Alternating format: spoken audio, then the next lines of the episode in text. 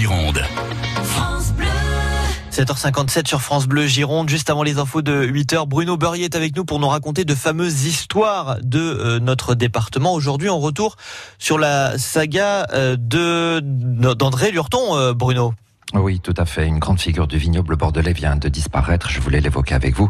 Effectivement, André Lurton sera enterré cet après-midi dans le village de Grésillac, dans l'Entre-deux-Mers, où il était né le 4 octobre 1924. Au mois d'octobre, c'était déjà un présage de le mois hum. des vendanges. Il euh, l'aîné de quatre enfants, il perdra sa mère alors qu'il n'avait que 10 ans.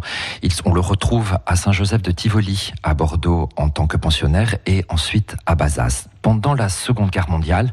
Il rejoint à 20 ans l'armée du général de Lattre de Tassigny et sera conducteur Charles de Gib de ravitaillement à la compagnie d'accompagnement du deuxième bâtiment, bataillon pardon, du 6e régiment des tirailleurs, des tirailleurs sénégalais. Après la guerre, il retrouve son père François au château Bonnet, propriété de son grand-père maternel. Il en hérite en 1953 et non seulement André va agrandir le domaine, mais également s'impliquer pour défendre le monde agricole de la et la viticulture bordelaise plus particulièrement C'est lui qui créera en 1948 le Cercle des jeunes agriculteurs de la Gironde. Il sera entre autres président du syndicat viticole de l'AOC de l'Entre-deux-Mers et vice-président de la Chambre d'agriculture de la Gironde.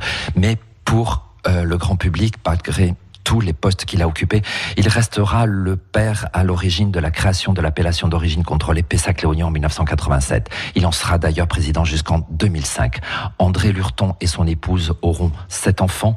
Les vignobles André Lurton, c'est 600 hectares de vignes, 200 salariés, 10 châteaux présents dans sept appellations Pessac-Léognan, Margaux, Lussac-Saint-Émilion, Bordeaux, Bordeaux supérieur, Entre-deux-Mers grave.